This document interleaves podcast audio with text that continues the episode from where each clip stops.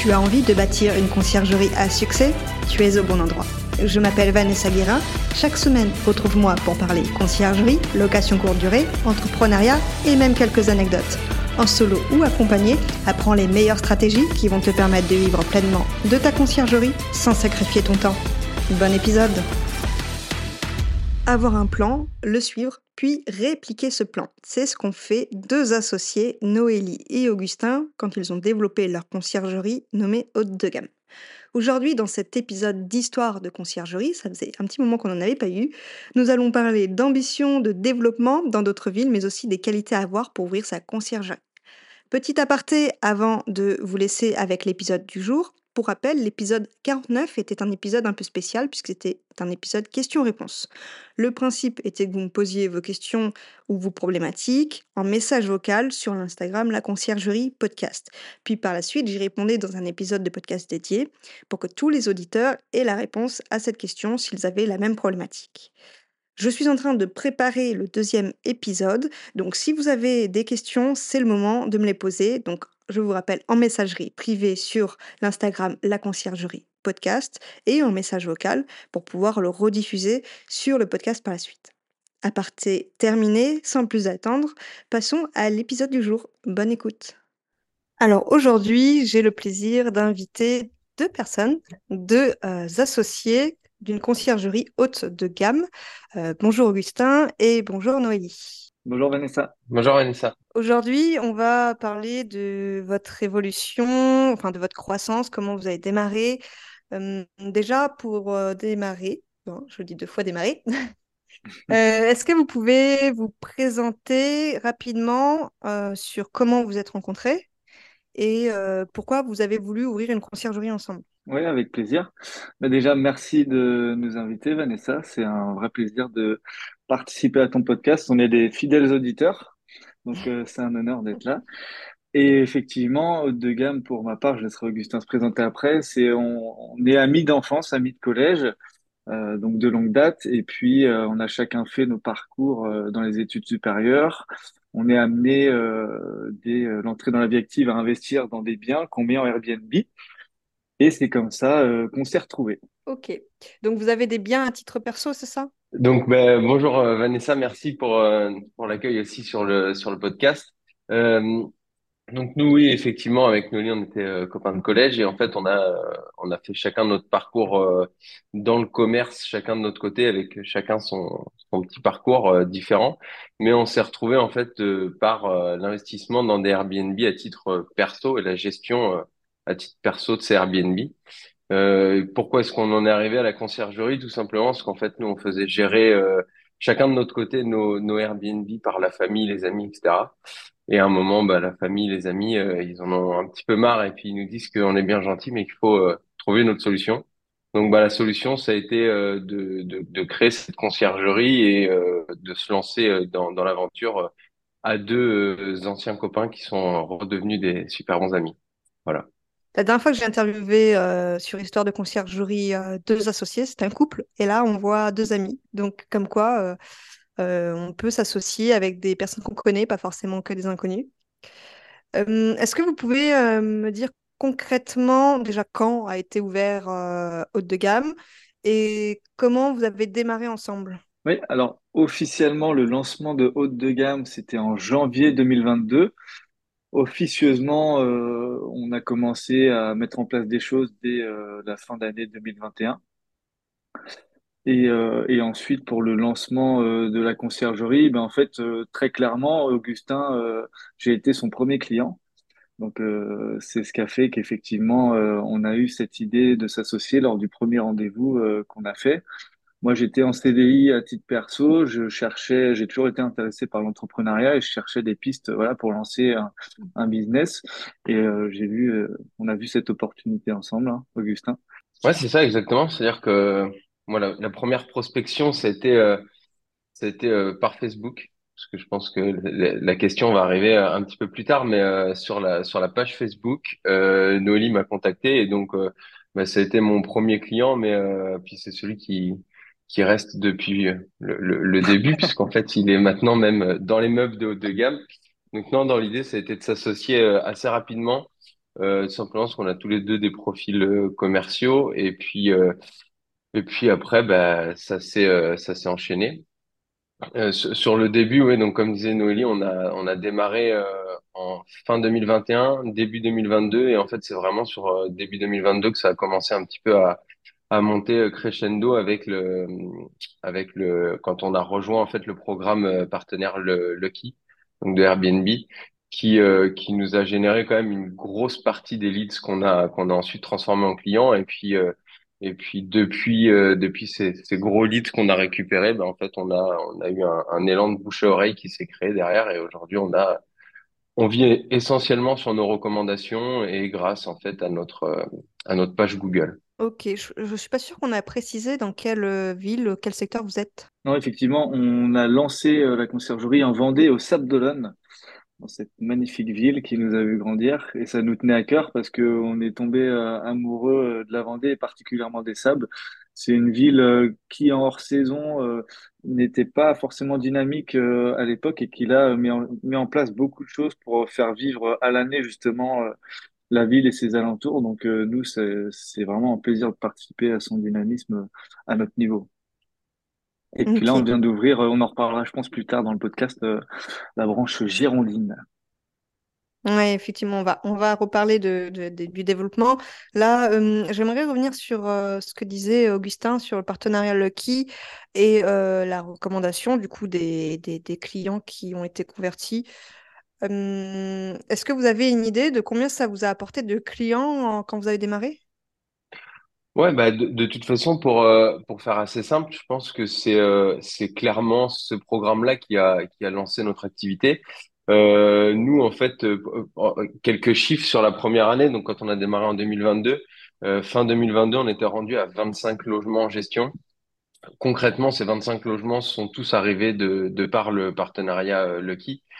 Euh, on a eu peut-être un, un ou deux clients par du bouche à oreille, euh, par l'ami de l'ami des, des parents, parce que comme le disait Noélie, on est sur les Sables d'Olonne et donc c'est là où on a grandi, donc on, on a un petit peu de connaissances aussi.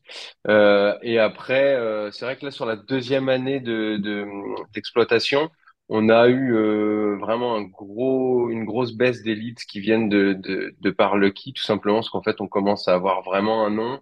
Euh, on a aussi un, un gros camion qui passe pas inaperçu sur euh, sur la ville, donc on a on a mis aussi des on a fait des petites campagnes de communication qui nous amènent euh, des, des prospects euh, en direct. Mais euh, ça, ça a été vraiment le gros tremplin et qui fait que ça aussi a assis notre notre notoriété et puis ça nous a donné de la crédibilité au- auprès des des autres propriétaires. Voilà, donc pour les pour les chiffres Concrètement, on a eu euh, une trentaine de biens, je pense, euh, qui sont venus de, de par euh, Lucky. Aujourd'hui, Lucky est un petit peu compliqué pour nous de, de le conserver en canal de, de leads, tout simplement, parce qu'en fait, on est très sélectif sur, sur les biens qu'on va rentrer. Et donc, bah, c'est vrai que pour Airbnb, c'est aussi intéressant d'avoir des partenaires qui prennent un petit peu tout le monde. Et nous, aujourd'hui, bah, c'est plus trop ce, ce public vers qui on se tourne. Et donc, on a, on refuse énormément de de demandes de prise en gestion qui viennent de par, euh, de par le qui. Voilà. À préciser que là, vous êtes euh, pas à 30 biens, j'imagine. Vous, vous refusez depuis peu. C'est ça, oui, tout à fait. On a eu, euh, on est monté cette année jusqu'à une soixantaine de biens. Et après la saison, la haute saison, qui pour nous est euh, surtout juillet-août euh, sur la région des Sables-d'Olonne, euh, était l'heure du bilan. Et euh, clairement, aujourd'hui, il y avait des biens euh, qui correspondaient plus en termes économiques et en termes d'image à ce que nous, on veut, euh, on veut faire euh, transparaître. Donc, euh, donc là, on est redescendu à une quarantaine de logements.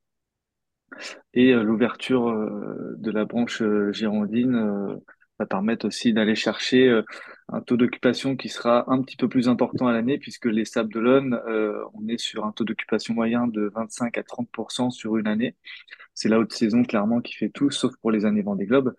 Et là, l'idée, c'est de voilà, nous différencier, aller ouvrir un nouveau secteur pour lisser plutôt euh, notre activité. Ok, donc la qualité plutôt que la quantité. Exactement. Exactement.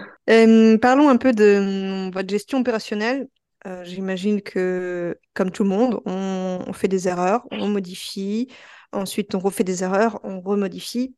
Euh, comment vous avez fait la première année pour euh, bah, tout ce qui est ménage, linge, accueil des voyageurs? Est-ce que vous avez automatisé? Comment vous avez fait? Bah, la première année, comme moi j'étais en poste, en CDI, ça a été délicat pour Augustin, puisque la première saison, il en parlera mieux que moi, il l'a fait toute seule, donc, enfin tout seul plutôt, parce que moi j'étais en renfort euh, sur place, mais bon, j'étais, euh, j'avais un poste de cadre qui me prenait pas mal de temps, cadre commercial, donc j'étais là en soutien, et euh, je laisserai Augustin développer sur euh, la partie opérationnelle, comment il l'a géré. C'est ça, bah donc euh, ouais, c'est c'est sûr. que Noélie était là euh, en soutien euh, moral essentiellement.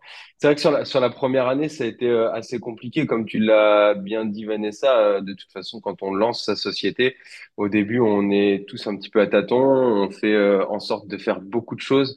On va plutôt payer ses payer son temps. Enfin, on va on va prendre sur ses heures de sommeil plutôt que d'aller euh, d'aller chercher des, des des fonds, des choses comme ça. Donc on a on a, on a tout fait de A à Z. Après, j'ai euh, la chance, moi, d'avoir euh, mes deux parents qui sont euh, retraités et donc qui étaient des, des, salariés dévoués et pas très chers sur, la première saison. Donc, ils nous ont bien aidés.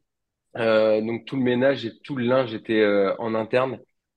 C'était clairement le, le ménage, on n'avait pas trop le choix, mais le linge, on aurait pu tout de suite avoir une gestion un petit peu plus déléguée et beaucoup plus optimisée.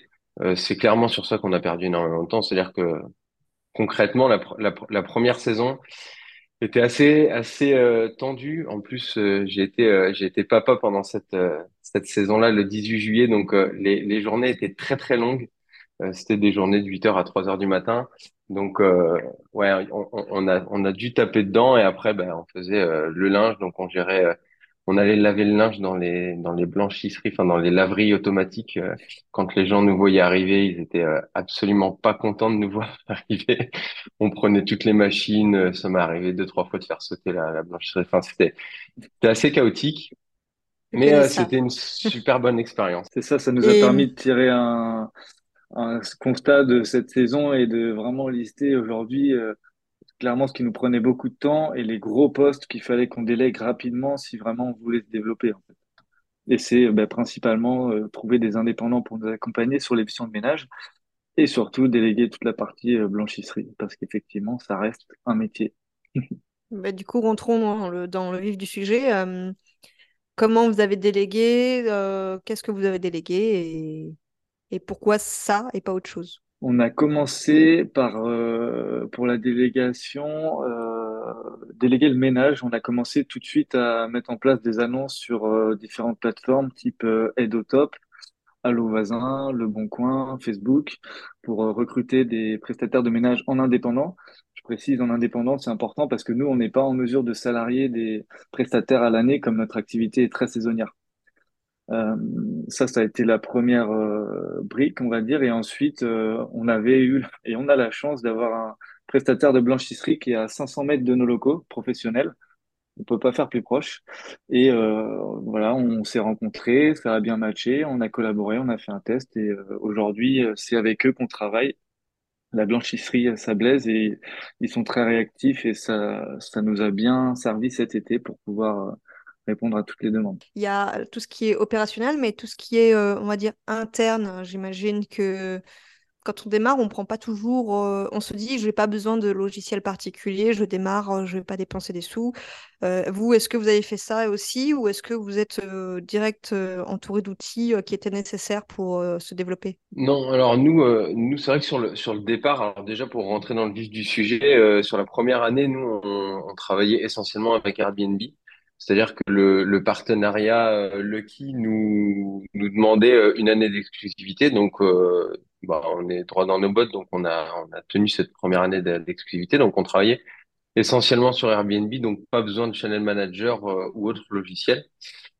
Suite à ça, on a voulu se développer un peu plus quand même. Donc, on a, depuis cette année, on travaille aujourd'hui avec un channel manager qui nous permet aussi de, d'optimiser et de, de, de déléguer en fait facilement les ménages et de, et d'automatiser en fait les missions de ménage. Voilà. Après, le tout premier logiciel avec qui on a travaillé, c'est euh, le géant américain Google. Voilà, nous, la, toute la gestion en interne, euh, c'est faite sur un sur un compte Gmail. C'est vrai qu'on n'est pas, nous, on est plutôt euh, des, des gars du terrain et un peu moins De branchés sur tout ce qui est logiciel, etc. Mmh. Mais on, on y vient forcément parce que plus on grandit et plus on a, en fait, on- même si l'entreprise grandit, on restera toujours avec des journées de 24 heures et donc ça, ça peut pas s'allonger. Mmh, mmh. Et puis avec 60 logements, j'imagine que bah, vous faites pas les entrées aussi et les sorties? Alors, ben, en fait, l'idée euh, de haute de gamme, parce que c'est vrai qu'on ne l'a pas précisé, on voulait pas être la énième conciergerie sur les SAP, puisque il y en a déjà pas mal de nos confrères qui travaillent sur le secteur. On voulait premiumiser euh, notre approche et notre offre. Et ça, ça passe aussi euh, eh bien, par le fait d'accueillir les voyageurs, d'être présent, de leur présenter le logement. Euh, et effectivement, euh, si euh, c'est pas possible, on a mis en place des boîtes à clés dans la plupart de nos logements qui font que lors d'une arrivée tardive, par exemple, ils peuvent arriver sans surcoût. Je sais que c'est une, euh, une méthode de fonctionnement chez certaines conciergeries de facturer les arrivées tardives. Nous, pour éviter ça aux voyageurs, voilà, on leur laisse la possibilité d'arriver en autonomie via des boîtes à clés. Et surtout, euh, on ne l'a pas encore évoqué, mais on, on est accompagné d'un city manager qui est euh, Benjamin et qui a la charge de, de toute cette gestion en fait opérationnelle sur les échanges avec les voyageurs pour organiser leur arrivée.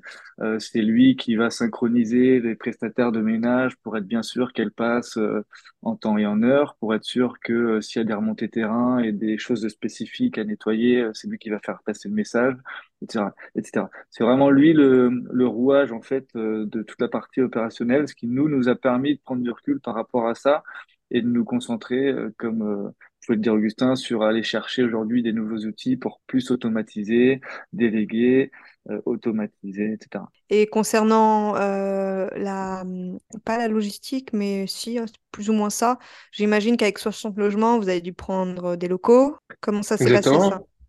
Bah, alors nous en fait euh, dans un premier temps euh, le, le- le local au tout début c'était euh, mon, mon ma résidence principale.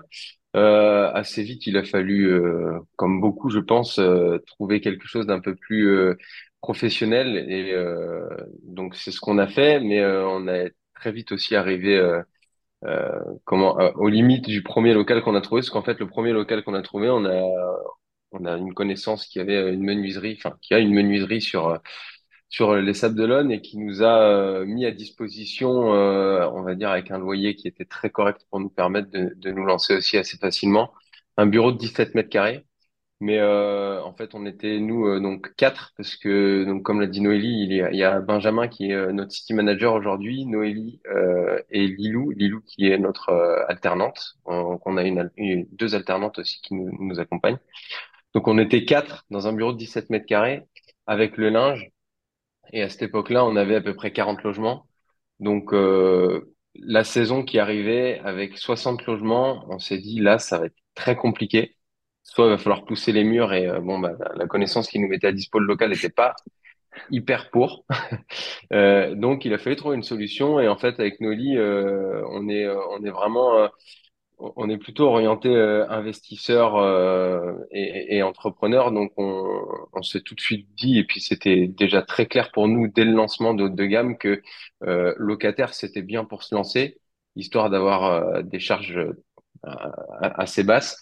Par contre, c'est sûr que très vite il fallait qu'on devienne propriétaire de nos locaux, puisque on a on a une vision assez ambitieuse du développement de notre conciergerie et de et de notre groupe. Euh, donc on a on a cherché et en fait il s'est avéré que grâce au, au local qu'on nous avait mis à dispo et cette connaissance avait un deuxième bâtiment euh, qui s'est mis à vendre parce que le locataire avait euh, avait des problèmes financiers donc ne pouvait plus rester dans le dans le bâtiment. Et donc bah on a eu l'opportunité on a sauté dessus et en fait on est passé donc de 17 mètres carrés à à peu près 375 mètres carrés donc aujourd'hui c'est plus du tout la même euh, organisation et logistique. Donc en fait, la logistique, on a fait euh, un local, donc euh, on a une pièce dédiée vraiment pour le pour la lingerie, où on a nos prestataires qui peuvent arriver elles, de façon autonome.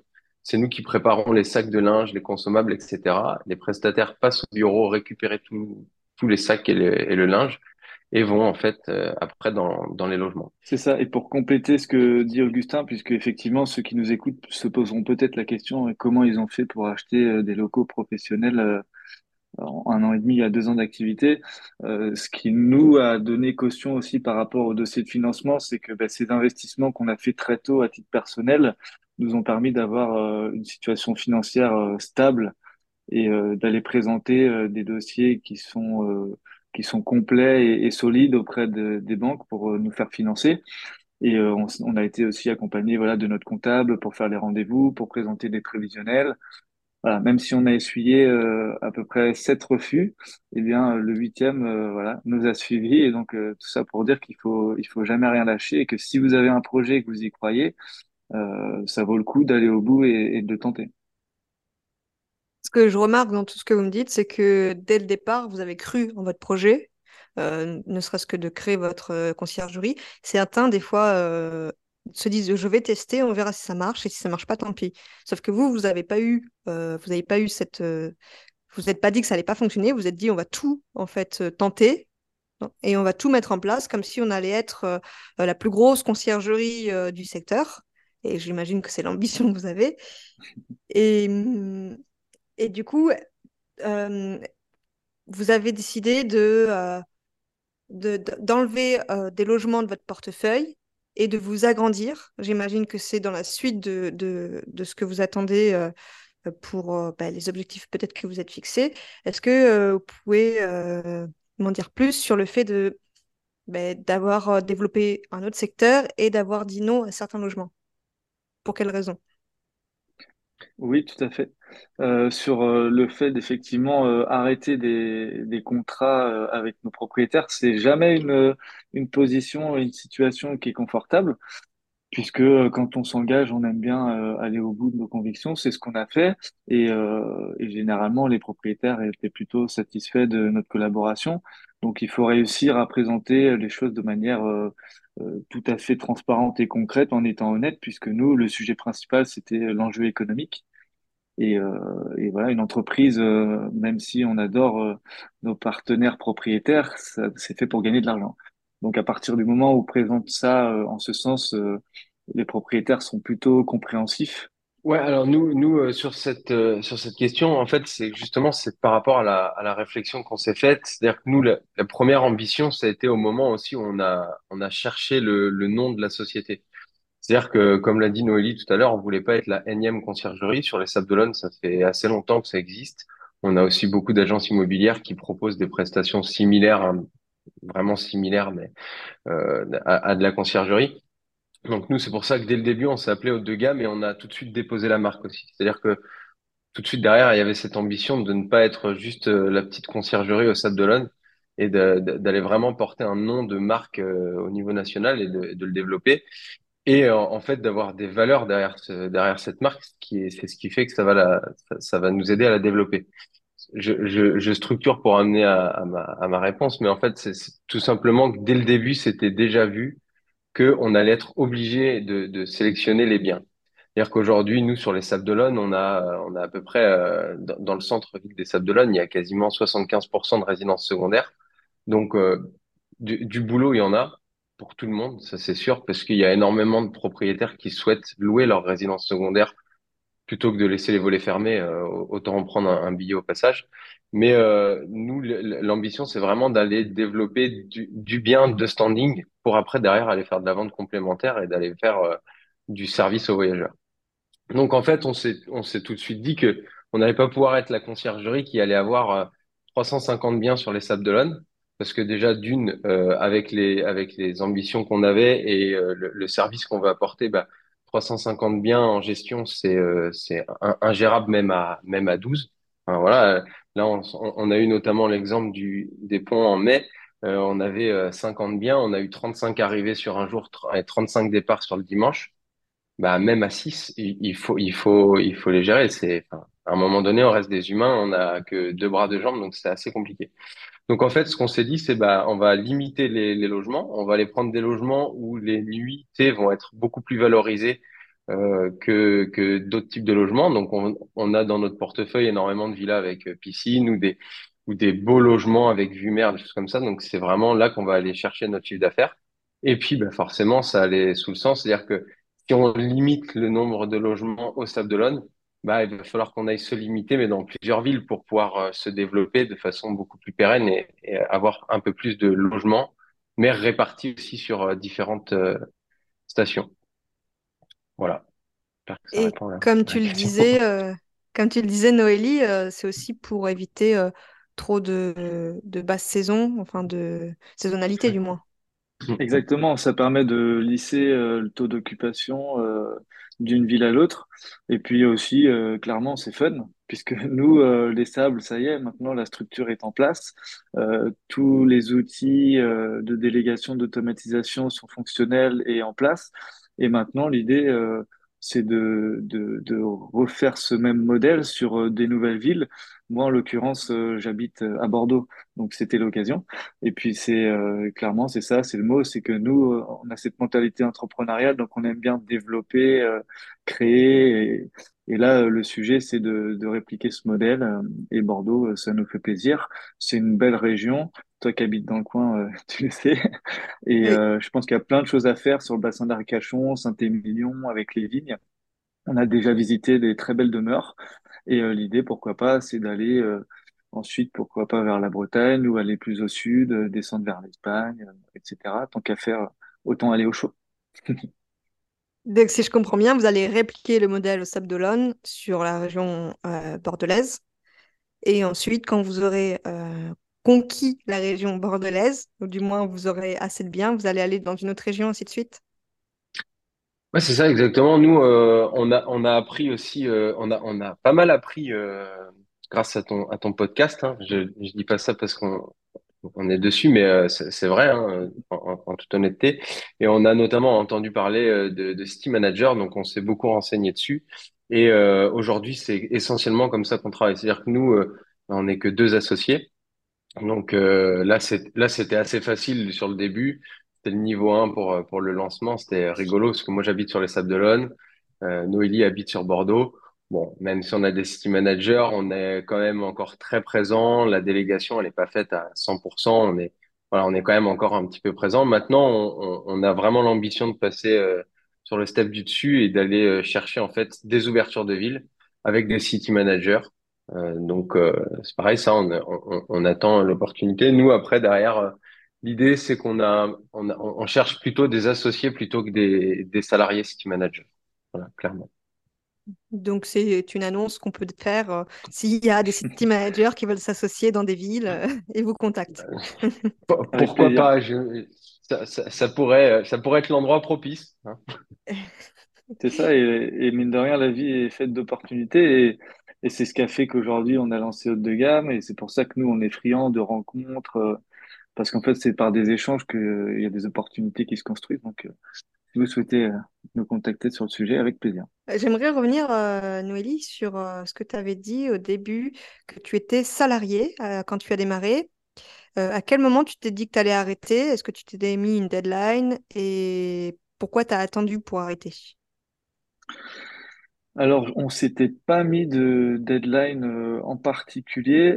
Euh, comme je le disais au début de l'épisode, moi, l'entrepreneuriat, ça m'a toujours botté. J'ai toujours été euh, bosseur, j'ai toujours euh, travaillé dans divers euh, secteurs. J'ai fait la caisse quand j'avais 16 ans, il fallait payer les études, etc. Et je m'étais toujours dit, un jour, j'aurai mon entreprise. Et à force d'écouter euh, et de me nourrir d'infos sur le sujet, euh, j'ai entendu parler des side business. Et euh, en fait, c'est ce que je me suis dit. Je me suis dit, bah tiens, euh, comme je peux pas forcément me lancer d'un coup et mettre tous mes œufs dans le même panier, et prendre trop de risques, je vais euh, lancer un side business. Et c'est tombé pile à ce moment-là où on s'est re-rencontré avec Augustin. Donc ça a été, euh, ça a été l'opportunité euh, de faire un test, clairement. Et en fait, compte tenu du développement qu'a eu la société la première année et, et quand j'ai retrouvé Augustin en fin de saison avec des grosses cernes, je me suis dit que, bon, soit on y va à fond, on se donne les moyens de réussir et on se donne les moyens de nos ambitions, on va jusqu'au bout, euh, soit euh, ça, va vivoter euh, tout le temps. Donc, de, d'envisager qu'Augustin puisse être à 100% à chaque fois dans la mission et que moi, j'y sois qu'à moitié, c'était pas, pas tenable. Donc fin fin d'année, on a décidé, enfin j'ai décidé de quitter mon emploi, mon poste, et puis de commencer à fond là depuis début 2023.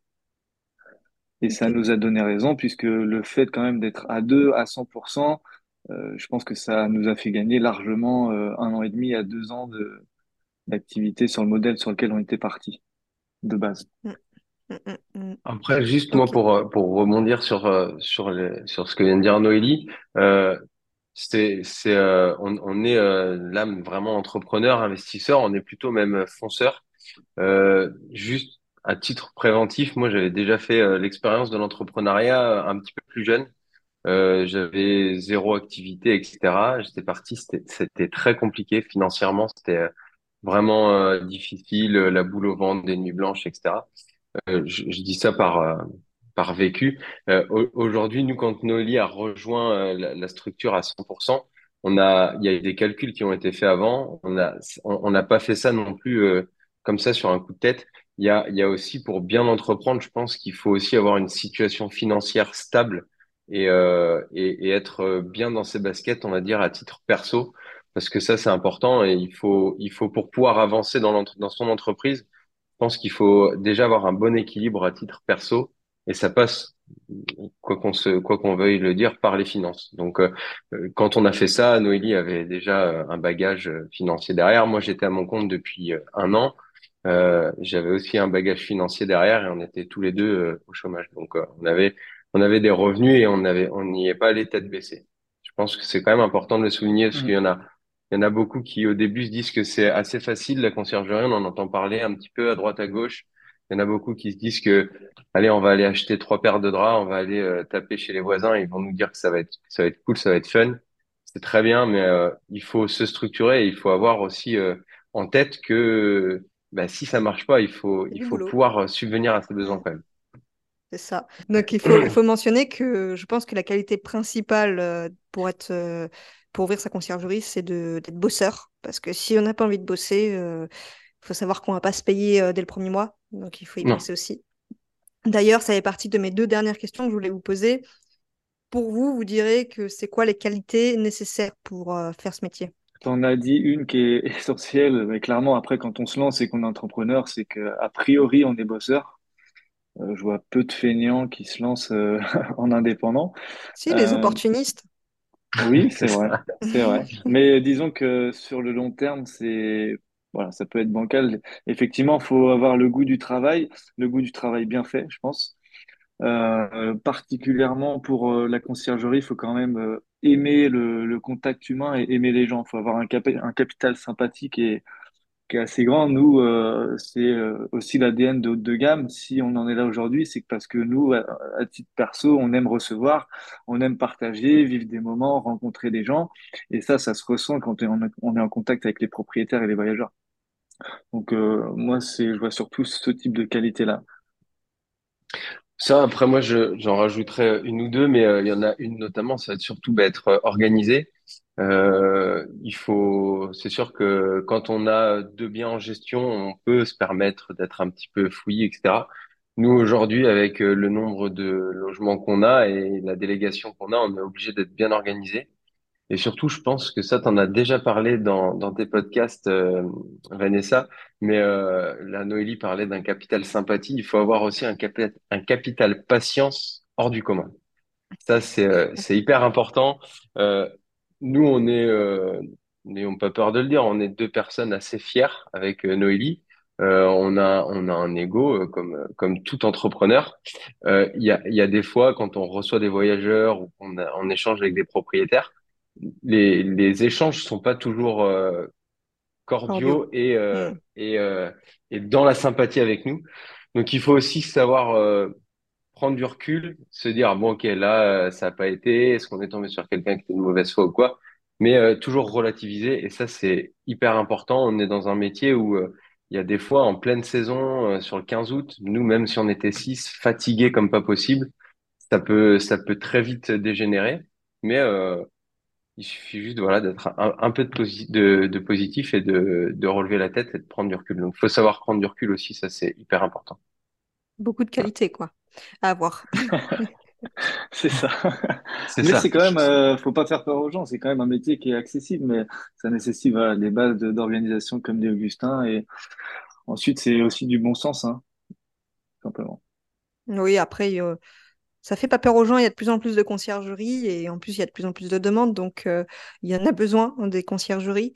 J'ai une dernière question, une question bonus. Euh, quelle est votre journée type en ce moment? Alors, la journée type en ce moment, euh, de mon côté, puisque ça va pas être la même d'Augustin, comme je suis sur Bordeaux et qu'on développe, c'est de traiter les demandes entrantes, voilà, divers, administratifs par mail le matin. Et euh, le reste de la journée, c'est euh, prospection, terrain, prise de rendez-vous prospect, euh, lancement d'une ville, donc euh, prise de rendez-vous avec de potentiels prestataires euh, et répliquer en fait le même modèle qu'on a sur euh, les salles. Et moi, pour le coup, ma journée type. Alors, euh, en ce moment, on est en bilan comptable. C'est moi qui suis un peu le, l'assistant comptable de la... Oui, comme tu dis, ça, c'est, c'est c'est pas forcément le plus fun, mais c'est moi qui suis un peu l'assistant comptable de notre comptable. Donc là, j'étais en train de, de retraiter toutes les, toutes les pièces comptables, etc. Et puis, ben, euh, donc moi, je suis sur les sables. Je descends un petit peu de temps en temps sur, euh, sur Bordeaux, parce qu'on aime bien avec Noélie euh, faire les, les rendez-vous prospects ensemble. On a une synergie qui, euh, qui en rendez-vous est quand même assez qui, qui frappe comme il faut, là où il faut avec avec les prospects. Donc on est on est on est assez complémentaires. Donc je descends de temps en temps sur Bordeaux et sinon bah ça va être la gestion euh, prestataire, euh, échange avec euh, Benjamin qui est euh, le city manager et puis bah pareil on continue de rencontrer un peu des prestataires et on a une une nouvelle alternante qui nous a rejoint début septembre. Donc pareil on la on la lance un petit peu sur euh, sur de l'autonomie. Ok. Qu'est-ce qu'on peut vous souhaiter pour la suite? C'était une troisième Des question, ça. millions. Bah que vous développement sur des la côte euh, atlantique. côte atlantique, ok. C'est ça, et au-delà de ça, euh, c'est une des, des, comment dire, des prises de conscience qu'on a eues cette euh, fin d'année. Euh, nous, euh, aujourd'hui, le métier de la conciergerie, voilà, c'est, euh, on est content, on l'a lancé, on va répliquer le, le schéma sur plusieurs villes, et l'idée, c'est de réfléchir plutôt maintenant en groupe, puisqu'on a une holding, et ça va être de s'orienter plutôt sur euh, le rachat d'entreprises qui soient liés ou pas à notre activité actuelle. Euh, il y a des, par exemple, des postes de dépenses via la conciergerie qui peuvent être aujourd'hui euh, internalisés. Je pense notamment à la blanchisserie. Euh, mais demain, on est curieux, donc l'idée, c'est d'aller, voilà, chercher des entreprises qui sont soit avec des dirigeants qui arrivent à la retraite et qui cherchent un repreneur, ou alors tout simplement, on aime, on aime bien la, la bonne nourriture, etc. Donc pourquoi pas une entreprise dans l'agro, sans parler d'une boîte du CAC 40, mais prendre une petite TPE, PME, et voilà. On, on fait les choses avec passion et c'est important que ça nous drive et pour ça, il faut qu'on ait des projets qui nous stimulent. Donc, euh, donc c'est les, les prochains euh, sujets. On est, on est opportuniste, donc ce qu'on peut nous souhaiter pour la, pour la suite, des opportunités. Je crois que ça a été le mot le plus dit de l'épisode, donc on a... C'est ça. sur ça, on est d'accord. Mais en tout cas, merci pour vos partages d'expérience. Et puis, euh, merci euh, d'avoir euh, accepté mon invitation sur le podcast. Et puis, euh, à bientôt alors. eh ben, merci à toi pour l'invitation, euh, Vanessa, et puis euh, au plaisir d'échanger à nouveau euh, plus tard. Merci Vanessa. Et pas si vite, tu as apprécié cet épisode, tu peux le partager à ton entourage ou encore mieux, laisser un avis 5 étoiles sur ta plateforme d'écoute préférée et un commentaire. Je te dis à bientôt